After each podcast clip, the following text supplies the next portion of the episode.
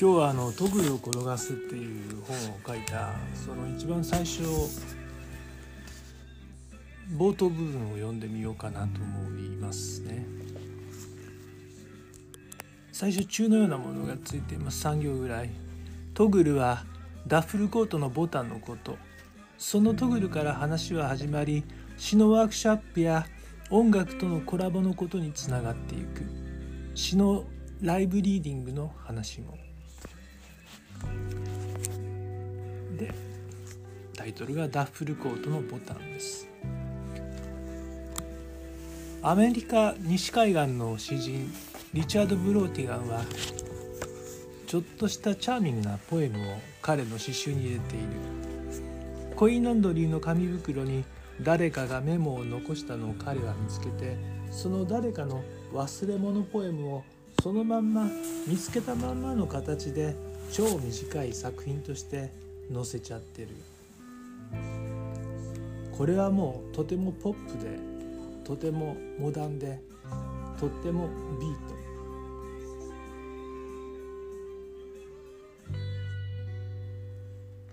でもそんなポップでモダンなビートな詩を前に。ほど遠かった僕そうポップじゃなくてモダンじゃなくてビートでもなかった僕は強く叫んでいた。僕もなりたい。まるで子供。だけど全てがここから始まってた。僕もアーティストになりたいというその叫びは入浴体験からだった。2001年3月あの場所のボヘミアンな雰囲気に心はすっかり虜になっていた。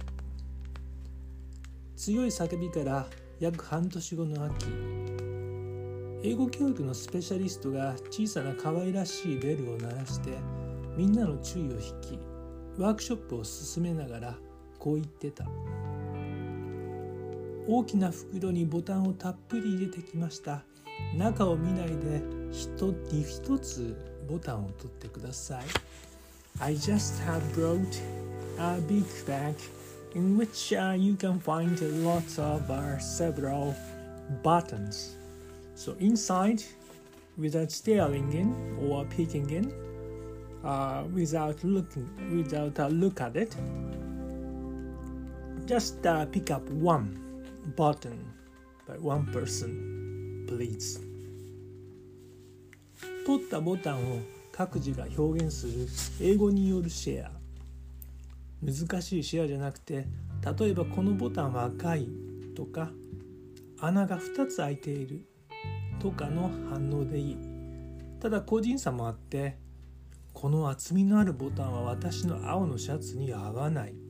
と表現したくなったらバーはちょっと上がって難しくなってくる。僕はダッフルコートのボタンを袋から探り当てていた。ダッフルコートのボタンはボタンって言ってるけど実はトグルというのが正式名称のようだ。木とか角でできていてそのトグルを引っ掛ける輪っかのところがループ。手袋をはめたままでも止めたり外したりできるそのトグルのことを僕はじっと考えてた。そしてこんな言葉が出てきてた。このボタンは僕の人生に似ている。転がしても中心がない。ユリカこんな時に言うのかな。自信ないけどそんな感じ。僕自身の表現はググッと変化しちゃってた。ニューヨークでの強い叫びはこのトグルを転がそうとした瞬間に叶えられていたように思う。ダッフルコードのボタンを引き当てたのはもう決まった運命だったのかもしれないとも思う。ボタンはかけ違えられなかった。わけだだってその瞬間に大学生の時に読んでた吉野博の「詩の楽しみ」とか吉本隆明の「言語にとって美とは何か」とかのセンセーショナルなインパクトが僕の中でスパークを放っていたんだもの。そしてさらに数ヶ月後初めて人前で僕の詩を自分の自分で書いた詩を読んでいた。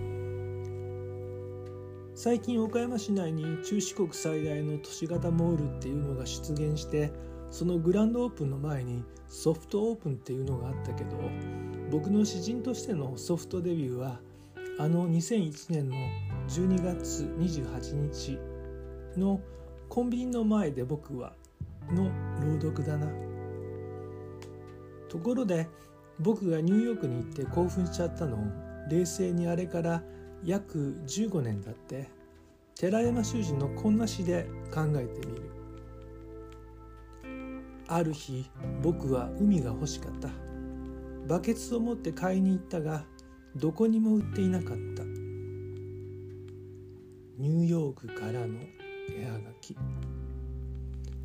バケツにまで入れて欲しかった海は魚だったんだなとそして結局それは言葉だったんだなと。なぜなら寺山修司の別の詩にこんなのもあるから。絵はがきじゃなくて手紙だけど。人が魚と呼ぶものはみんな誰かの手紙です。手紙。はがきにする手紙にする言葉にする。そうダッフルコートのボタンを言葉にトグルを言葉でそんなことが分かってきたからもう詩人になっていたと言えるのかな詩集「彼岸バス」は3年後2004年8月に出版された。